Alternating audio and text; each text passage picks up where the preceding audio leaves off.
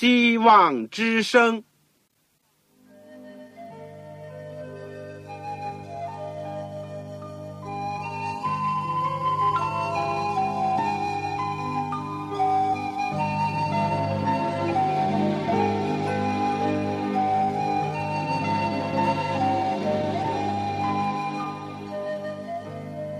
各位听众朋友，各位弟兄姐妹，欢迎您收听信徒培训这个节目。教会的兴旺，不单表现为人数众多，更要求教友的素质好。为了使教会真正达到人丁兴旺，又灵性健壮，希望之声特别为广大的信徒制作了信徒培训这个节目，满足主内同工同道的需要。信徒培训由黄牧师主讲，将有多种课程推出，欢迎弟兄姐妹们踊跃参加。下面我们就把节目时间交给黄牧师。各位亲爱的听众朋友，各位组内的同工同道，你们好，我是旺草。我们很高兴今天又一次能够在空中相会，而且一起学习主的圣道。我们今天要讲的是《圣经要道与神学》的第七讲。第七讲就预言当中的基督第二部分。预言中的基督第二部分，经文是在以赛亚书五十三章、诗篇二十二篇、诗篇第二篇。希望你们手边都有一本圣经。如果没有的话，可以请你们来信。我们在学习今天的预言中的基督之前，我们做一个祷告。亲爱的天父，我们实在是谢谢你，我们有机会能够接着空中的电波，一起来到主的面前，而且可以学习主的圣言。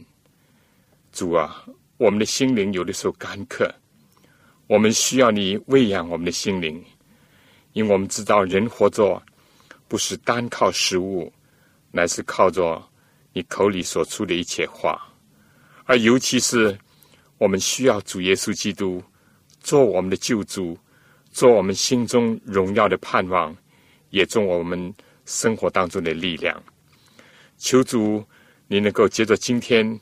让我们所学习的有帮助，给我们好的记忆，也给我们信心，来完全的接受你的话语，而且装备我们自己，能够为主做见证。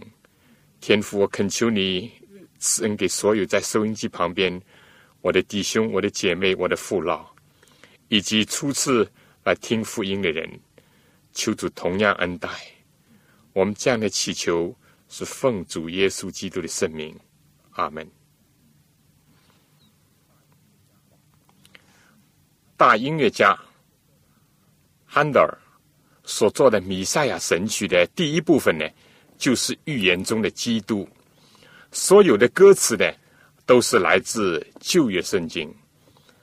每一年呢，尤其是在圣诞节的前后，我们经常可以。听到这首雄伟感人的神曲，如果我们能够知道它的歌词的意义，那么就更加有价值。当大音乐家在灵感之下，在很短的时间内写完这首乐曲，有一次他的仆人进入到他的书房，看见汉德尔两眼饱含热泪，手指着天说。上帝和他的荣耀，在基督的身上，大音乐家汉德尔看见了上帝，以及上帝的爱所发的荣耀的光辉。预言当中的基督，以及所有这些预言在历史当中的奇妙的应验，都让我们看到了圣经的奇妙和权威，而且看到了耶稣基督的神性。和人性，这两者在互相辉映。而在这个资讯非常发达的时代，旧约所有对基督的预言，让我来比作是一卷一卷的照相的底片，是隐隐约约的，或明或暗的，把基督的一生，从他的出生、他的工作、他的受难、他的复活升天，都启示给了人类。而来到新月的时期呢，当耶稣降生以后，那就好比是冲洗出来的照片，非常的清晰。而两者加以配合对比的时候呢，你就会看到它的和谐一致，以及它的生动逼真。也可以这样来做一个比喻：上帝好像在各个时代当中，有时呢借着这位先知。有时借着那个仆人，有时借着这样的事情，或者是那个一种物件，点点滴滴的输入了许多的资料，就是有关耶稣基督的资料。有人统计呢，单单在旧约当中就有三百多处关于耶稣的预言。到了新约的时期呢，好比是人可以从电脑里面呢。把过去上帝所输入的种种的资讯呢，都提取出来，放在这个荧幕屏上，使人清晰可见，有声有色的展现出来。上次呢，我们总的介绍了预言当中的基督，而特别的指出了有关他的降生的时间、地点、他所在的民族以及降生的方式。而今天呢，我们要着重来看一看基督受难的前后。关于这些方面的预言呢，是更加的动人。圣经有关基督的预言是贯穿在许多的书卷当中，但圣经里面也有几篇呢是非常集中的预言，论到耶稣，特别是他的受难。我们今天所列出的经文呢，以赛亚书。五十三章诗篇二十二篇以及诗篇第二篇呢，都属于这一类的篇章。我们今天主要就学习这些，但在我们学习这些章节之前呢，我们先要讲一讲预言当中关于耶稣的使命和工作，或者说他施政的纲领，在以赛亚书六十一章第一到第三节是这样讲。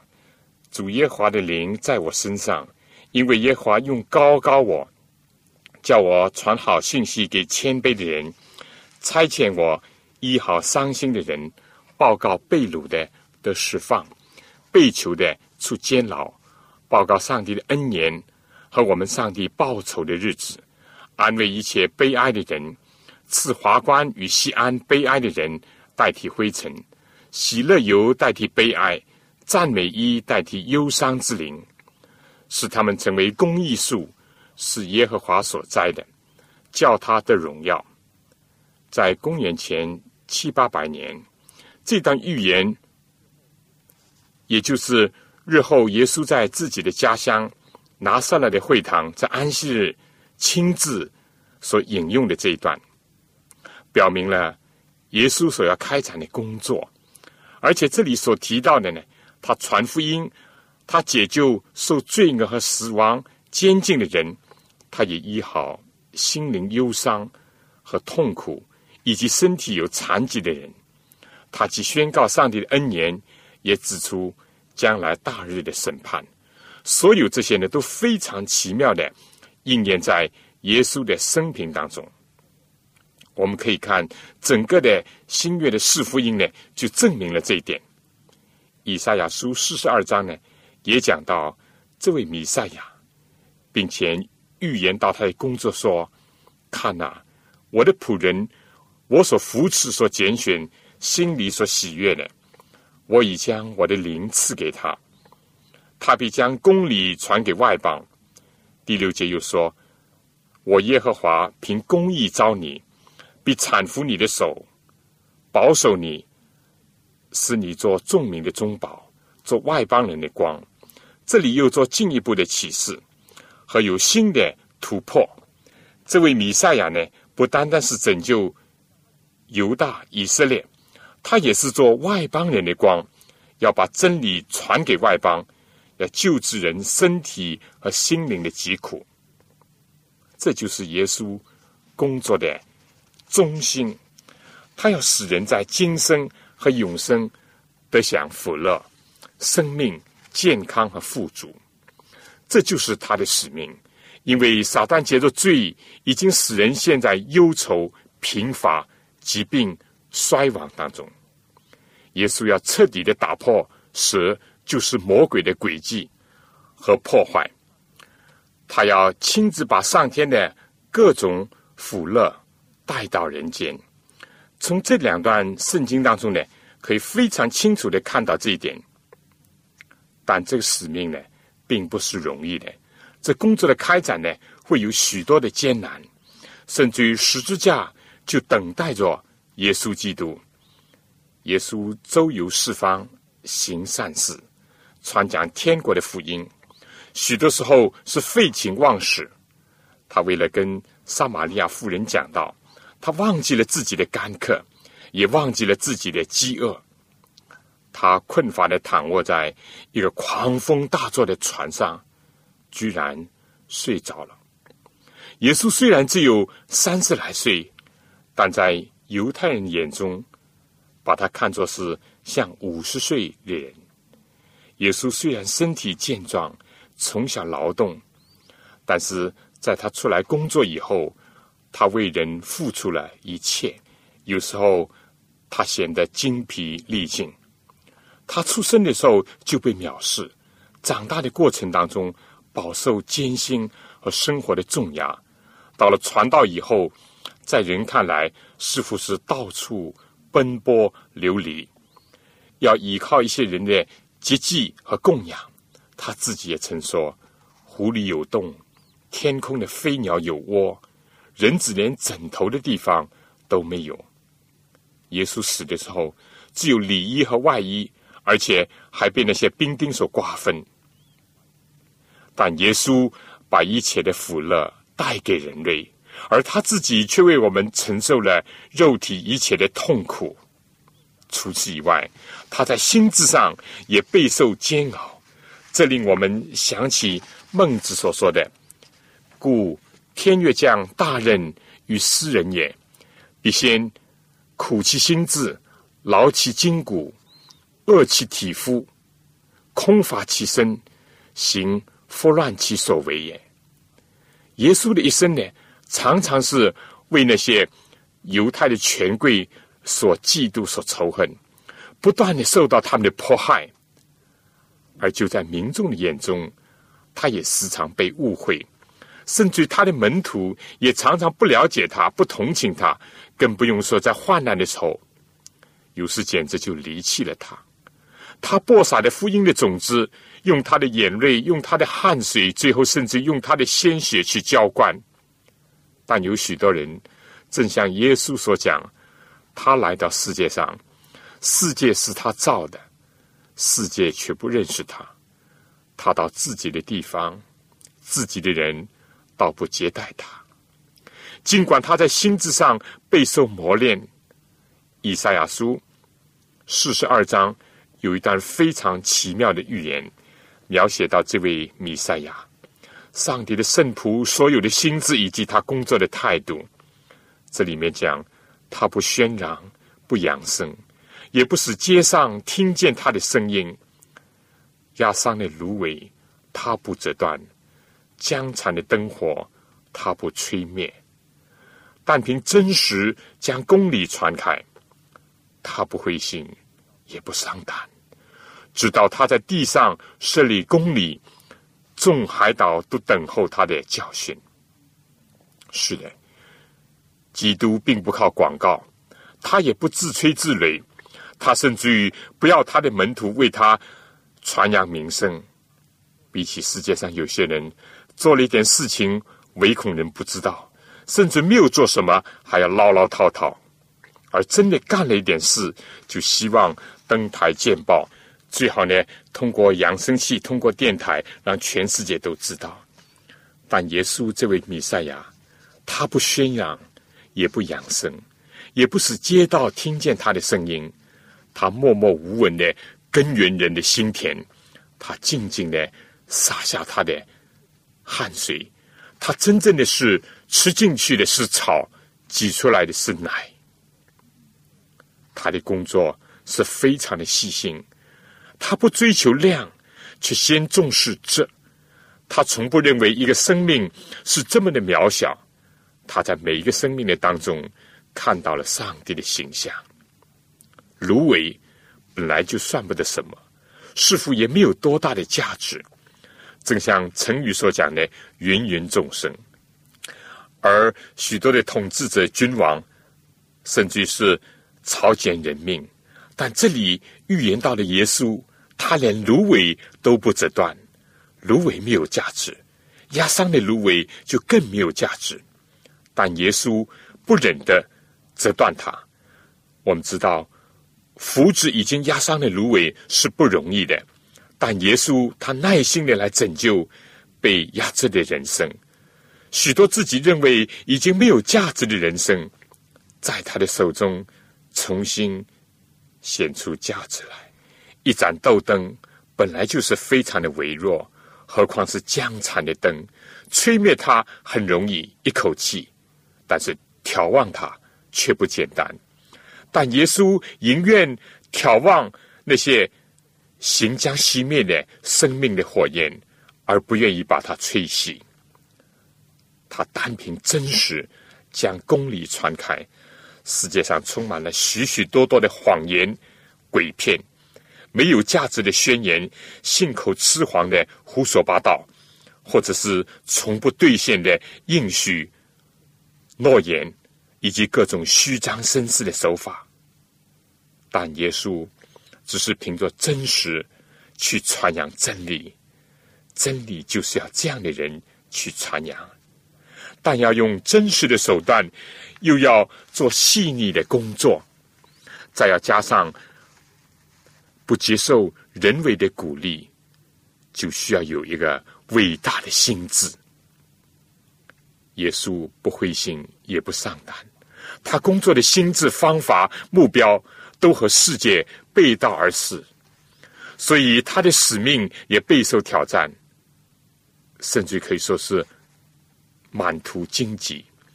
但他不灰心，直到地上十里公里，众海岛。都等候他的教训。如果我们看到耶稣传道工作的时间只有三年半这么短暂，而这三年半也在但以理书第九章二十四到二十七节的预言当中，我们就会更加的惊讶，也更加的赞叹。同时呢，圣经预言这位弥赛亚，他工作的地点呢，似乎也不出几百。平方英里的一些地方，就是在犹太和以色列而已。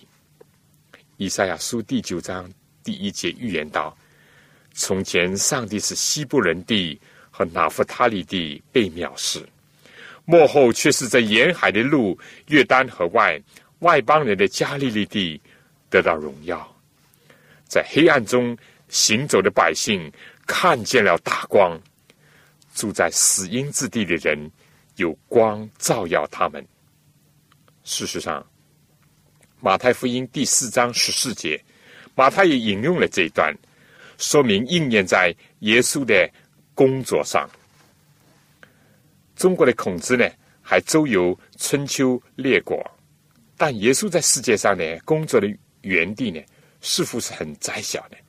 他也没有像保罗那样跨越了亚洲来到了欧洲传福音，更加没有像今天的教宗世界满天飞。但谁能否认，今天全世界哪一个角落没有十字架的旗号，没有耶稣的名被传扬呢？而且借着电视、无线电、各种的文字，以及礼拜堂和许许多多的基督徒在各处都为他做见证。传扬他所传扬的福音，尽管耶稣好像被他同时代的人所弃绝，但今天他佳美的脚中已经走遍了全世界。他的声音虽然被人仔细，但是今天在各处都颂扬着他的圣名，福音从亚洲传到欧洲，传到非洲，传到美洲，而近代福音也从欧美传回亚洲。而在亚洲目前又掀起一个向外传福音的高潮，在基督里面，从此不再分犹太人和外邦人，古今中外没有时间和空间的限制，都是基督的原地，都有他的工作在彰显，在继续，让我们赞美我们的上帝，它的奇妙，尤其是显现在。基督里面，我们下面就请听一首歌，赞美上帝。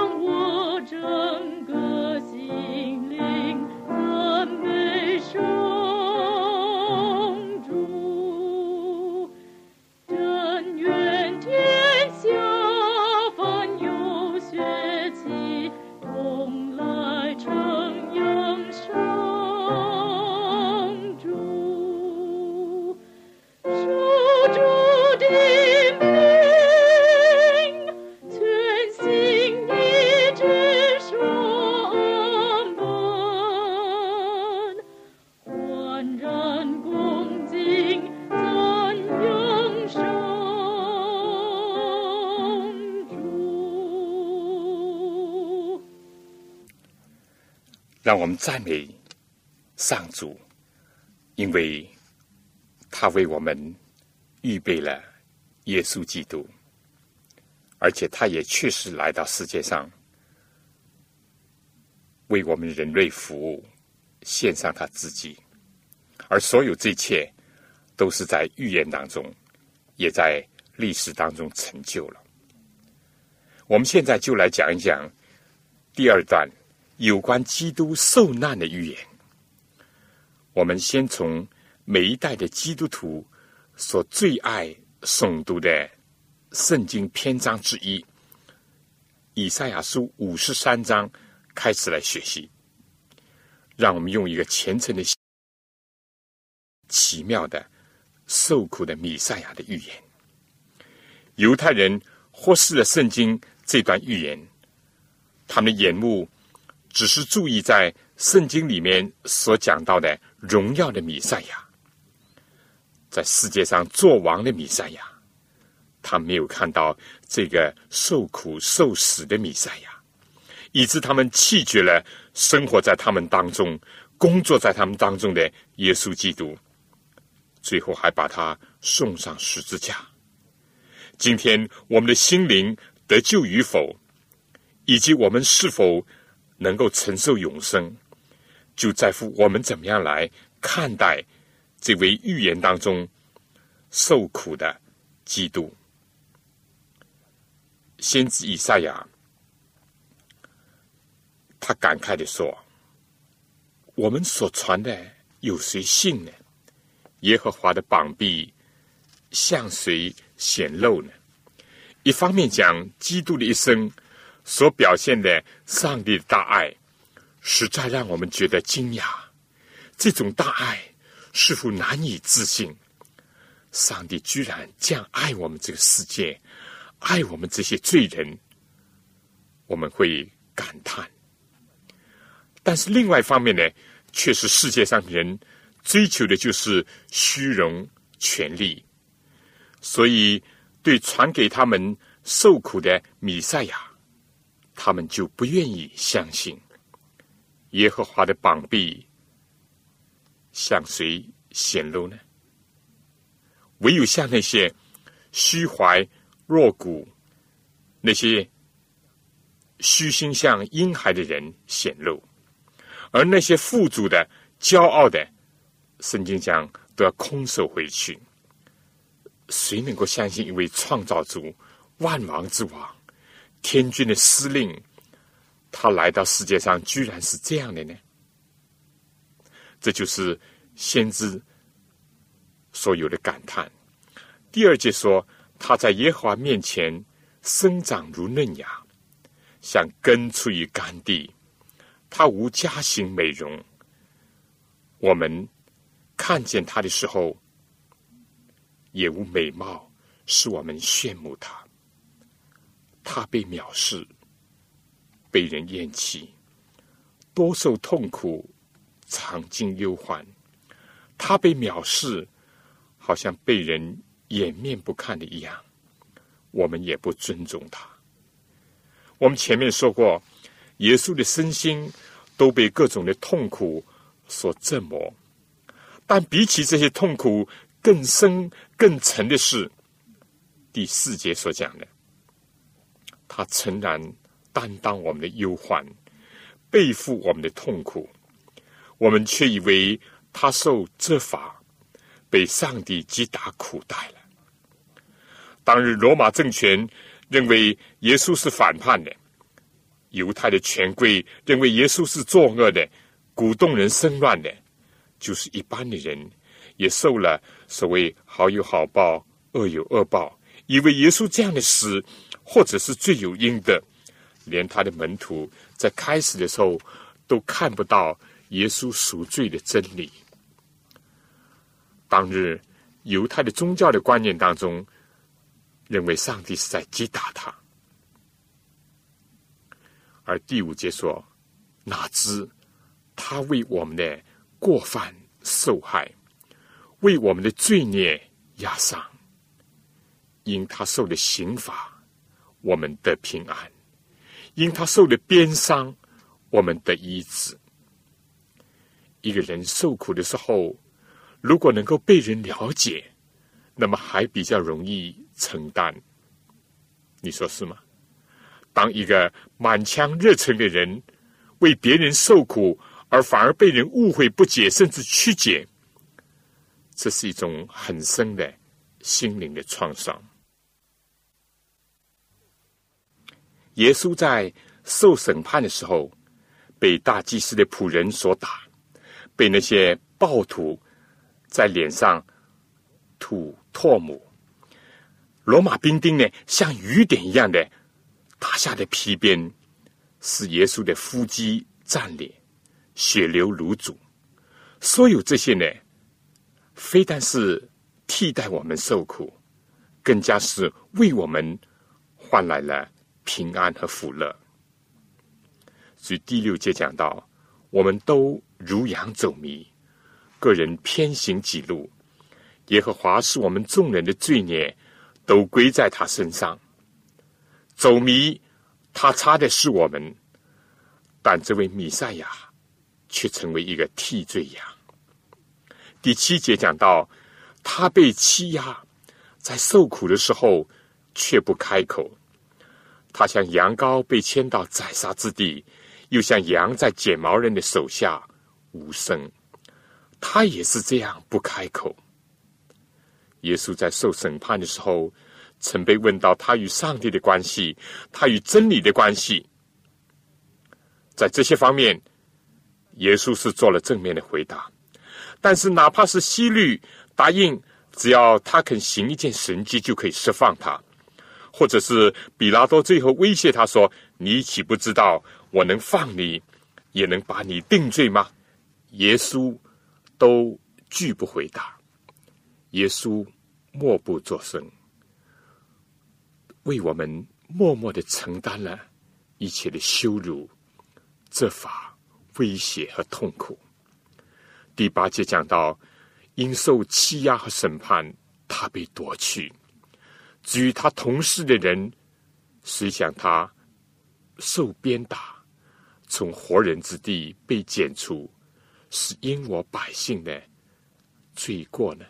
在这里，我们再看诗篇二十二篇的预言，预言到耶稣在十字架上惨痛的呼叫。第一节，这里说：“我的上帝，我的上帝，你为什么离弃我？为什么远离不救我？不听我哀恨的言语呢？”我的上帝，我白日呼求你不应允，夜间呼求你不出声。第四节说：我们的祖宗倚靠你，他们倚靠你，你必解救他们；他们哀求你，便蒙解救；他们倚靠你，就不羞愧。耶稣在十字架上一度似乎觉得被上帝离弃了。一些人弃绝他，固然使耶稣痛苦；门徒弃绝他，他更痛苦。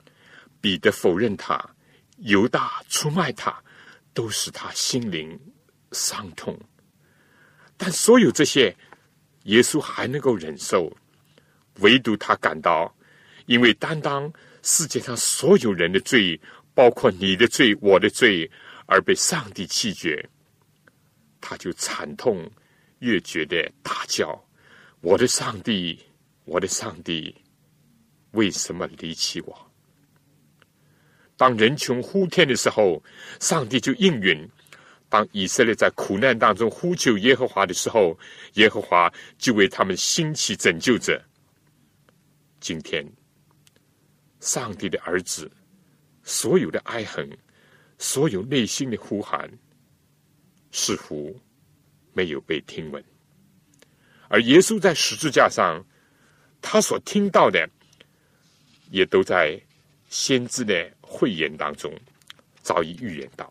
诗篇二十二篇第六节这样说：“但我是从不是人，被众人羞辱，被百姓藐视，凡看见我的都耻笑我，他们撇嘴摇头说。”他把自己交托耶和华，耶和华可以救他吧？耶和华既喜悦他，可以搭救他吧？耶稣当前的光景，似乎看不见天上的亮光。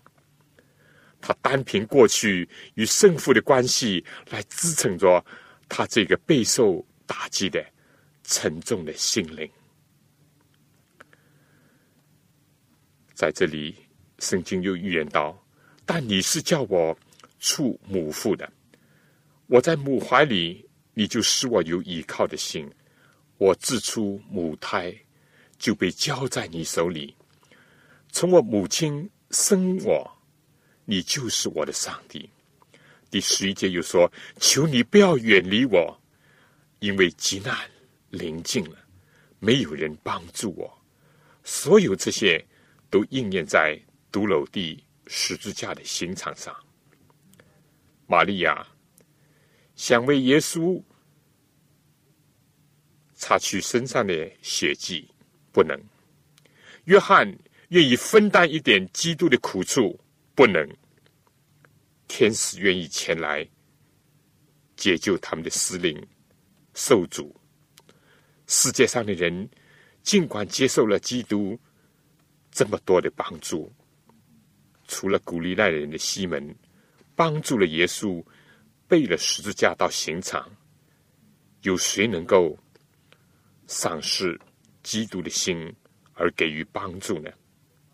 相反的，诗篇二十二篇第十二节预言道：有许多的公牛围绕我。巴散大力的公牛四面困住我，他们向我张口，好像抓狮吼叫的狮子。我如水被倒出来，我的骨头都脱了节，我心在我里面如蜡融化，我的精力枯干，如同瓦片。我的舌头贴在我的牙床上。你将我安置在死地的尘土中。是的，圣经记载，耶稣流血，嘴干舌裂，耶稣沉重的身躯被挂在十字架上，仅仅依靠了几个铁钉的支撑，骨头都脱了节。而在这样的时候，犬类，也就是那些窥探基督的。那些向他张口吐食的犬类呢，围绕着他；恶党围绕着他。圣经又预言到，他们扎了我的手、我的脚、我的骨头，我都能数过。他们瞪着眼看我，他们分我的外外衣，为我的礼仪念旧。耶和华，求你不要远离我，我的救主啊！求你快来帮助我，求你救我的灵魂。脱离刀剑，救我的生命；脱离犬类，救我脱离狮子的口。所有这些都全部应验在耶稣最后的受难的过程当中。先知以赛亚和大卫王在圣灵的感动下所预言的，竟是这样的奇妙，这样的。感动我们的内心，上帝竟然这样的爱世人，爱你爱我，甚至把他的独生子耶稣基督赐给我们，叫一切信他的，因着耶稣的死而不至于死，更加因着耶稣的死可以获得永生。所以耶稣在。受审判以及钉十字架的过程当中的细节，几乎有十几二十处非常奇妙的预言，都逐一的应验了。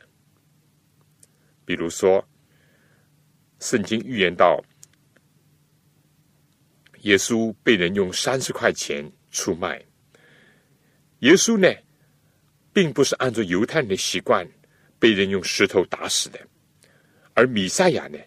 正是在罗马帝国的时候，以上十字架被人处死，被挂在木头上呢，而且呢，正好有两个强盗和他一同被处决，所以应验了圣经所讲，耶稣是被列在罪犯之中，他却担当了多人的罪，又为罪犯代求。这些我们在讲基督生平的时候都讲过了。所有这些都一一的应验了。另外，就像逾越节的羔羊，一根骨头都不能被折断那样，耶稣临终的时候也得以幸免，而不像其他两个同定的十字架的强盗那样，他们的腿骨让兵丁给打断了，因为耶稣这时候已经咽气了，已经死了，这样就应验了圣经的预言。撒加利亚书十二章第十节，而在十三章第六节的预言呢，就讲到兵丁要往耶稣的肋旁用枪一刺的时候，有水和血流出来，预言到耶稣为人开了一个流血的泉源，要洗除我们的罪孽。撒加利亚书第十三章第一节预言到，那日必给大卫家。和耶路撒冷居民开一个泉源，洗除罪恶与污秽。耶稣的生是奇妙的，为了要应和人类的需要，他道成了肉身。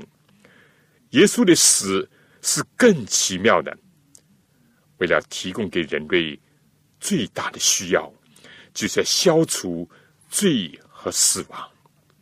耶稣。用他的死废去死，以他的无罪为我们成为罪，并且担当我们的罪，这真是一个奇妙的生命之道。下面呢，我想先请大家听一首圣诗《骑在生命之道》。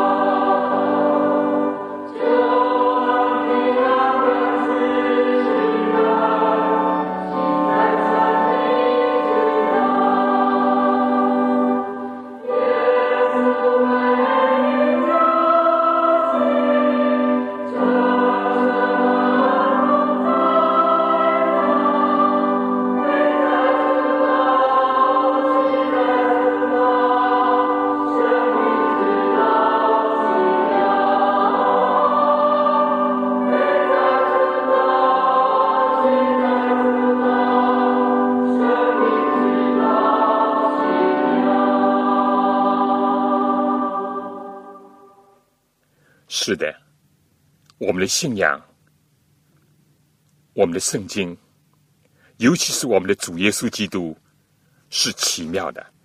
他非但为我们牺牲，为我们死在十字架上，他更加是一位复活的主、荣耀的主。如果我们的信仰只是集中在一个死的人身上，那是没有价值的。但是，我们所信仰的是一位复活的主，非但实现在历史上，而且在历史成就之前许许多多年，已经在圣经里面被预言了。现在我们就讲关于基督复活升天的荣耀的预言。我们说，非但他的生、他的死与众不同，卓越无比，而且他的复活呢，更是独一无二的。基督教之所以成为有生命的宗教，就是因为基督不是一个死在坟墓里面、被坟墓所拘禁的人，他是一位复活的主。让我们继续看以赛亚书五十三章。第九节，我们知道以赛亚书是在公元前七百多年所写的。这里讲他虽然未行强暴，口中也没有诡诈，人还使他与恶人同埋，谁知死的时候与财主同葬。按照耶稣的家庭的经济的情况，特别是当时。他受死的时候，所有的身份，从人看来呢，他的尸首肯定会被埋葬在万人冢里面，或者所谓义坟里面。而当时的犹太权贵呢，也确实是想这样来处置那个被钉死的耶稣。但谁知道，在平时有惧怕的、不敢挺身而出的尊贵的义士。亚利马太城的约瑟呢，以及犹太的议员尼哥底姆，到这个时候反而奋不顾身的来要求耶稣的尸体，而且呢，也得到了罗马巡抚比拉多的应允，结果就非常奇妙的让耶稣被埋葬在约瑟这位财主的新坟里面，他还是从来没有人撞过的一个墓地呢。我们在新约的圣经当中就可以看到这个记载。我们接下去说，以赛亚书五十三章第十节又讲，耶和华却定义将他压伤。耶稣确实为我们已经被压伤，又说是他受痛苦，他确实为我们受了痛苦。又预言到耶和华以他为赎罪祭，耶稣也确实是甘当如此。但下面却讲他必看见后裔，并且延长年日。耶和华所喜悦的事必在他手中亨通。他必看见自己劳苦的功效，便心满意足。有许多人因认识我的义仆，得称为义，并且他要担当他们的罪孽。所以我要使他与伟大的同分，与强盛的均分辱物，因为他将命群岛，以至于死。我们说死了的人是毫无所知的，但耶稣是位复活的主，他终于看到了有许多人因着他的工作，因着他的牺牲，就得称为义。他也看到了自己劳苦的功效。而心满意足。我想在这里也包括你我。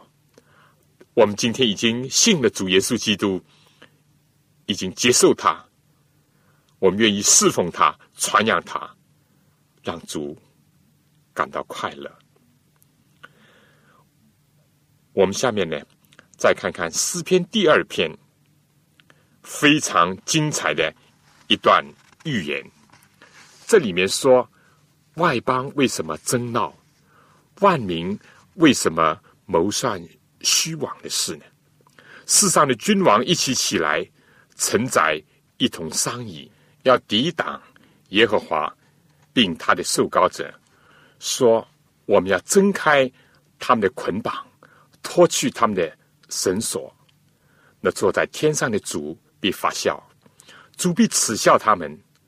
那是他要在怒中责备他们，在烈怒中惊吓他们，说：“我已经立我的君在西安，我的圣山上。”受膏者说：“我要传圣旨。耶和华曾对我说：“你是我的儿子，我今日生你。你求我，我就将列国赐你为基业，将地基赐你为田产。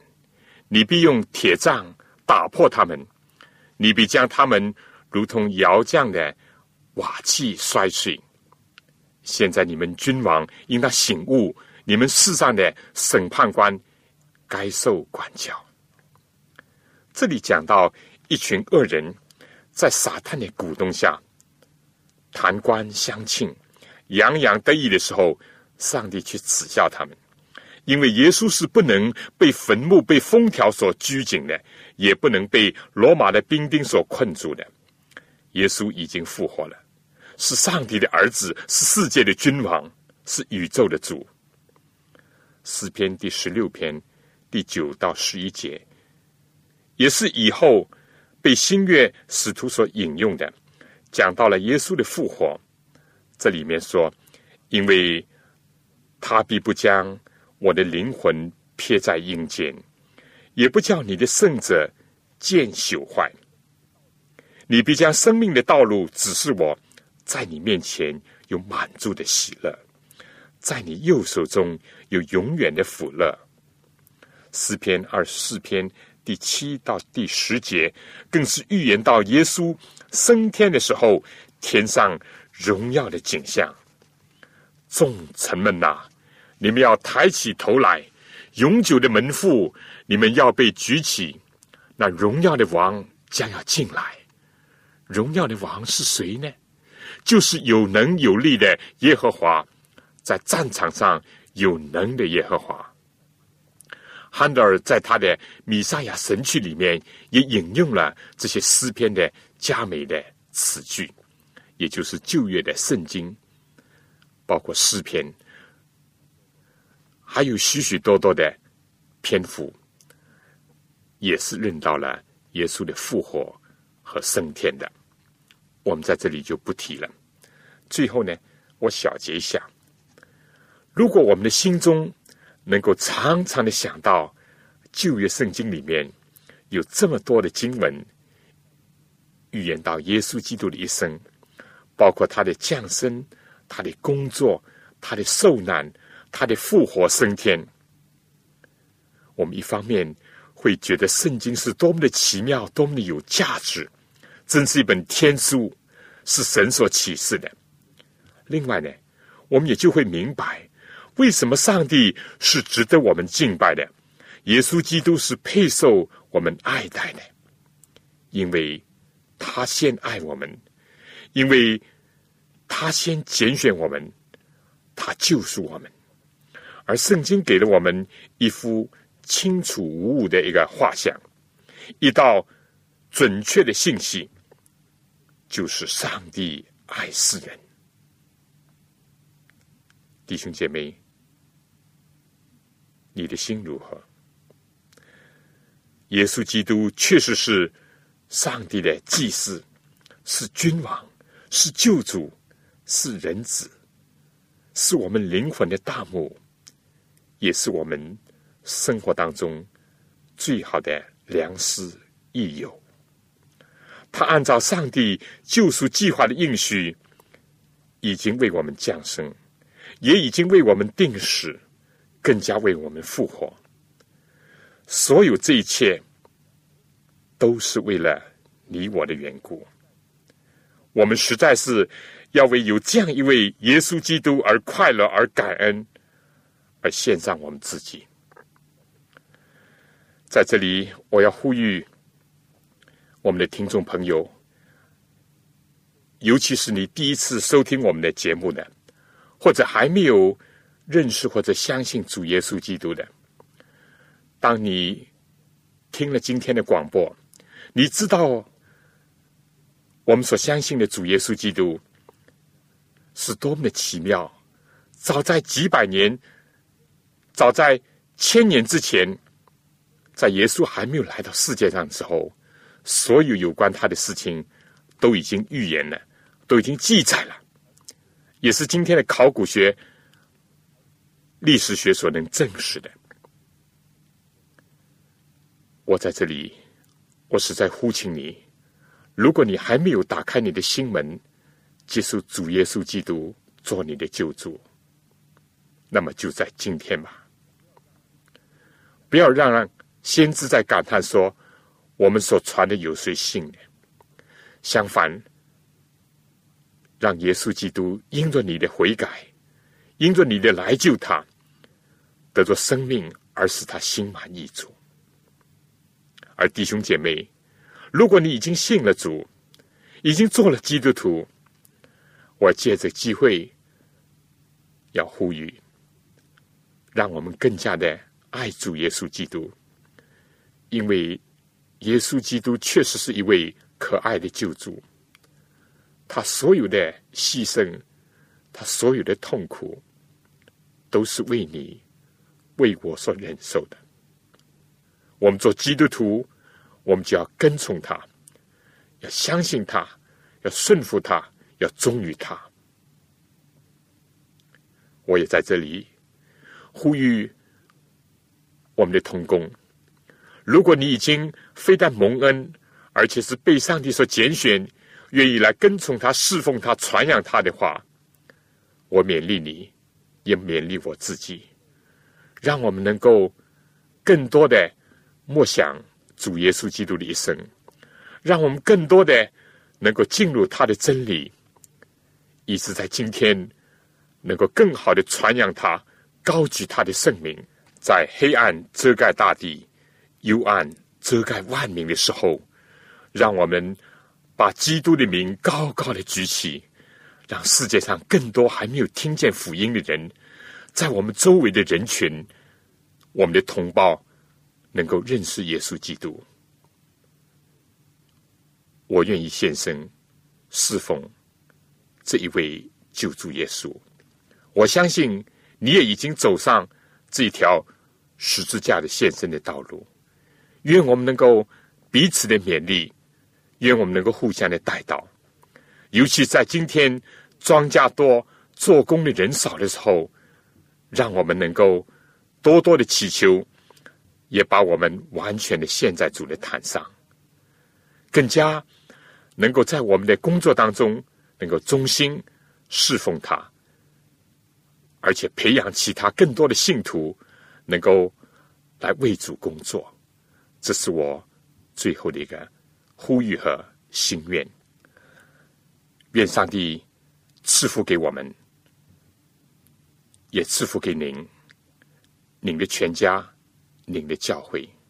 我们下次再见，各位听众朋友，各位同工同道，您对信徒培训这个节目有什么宝贵的意见？有什么希望？欢迎您来信告诉我们，也欢迎各位听众朋友。来信索取免费的课程讲义。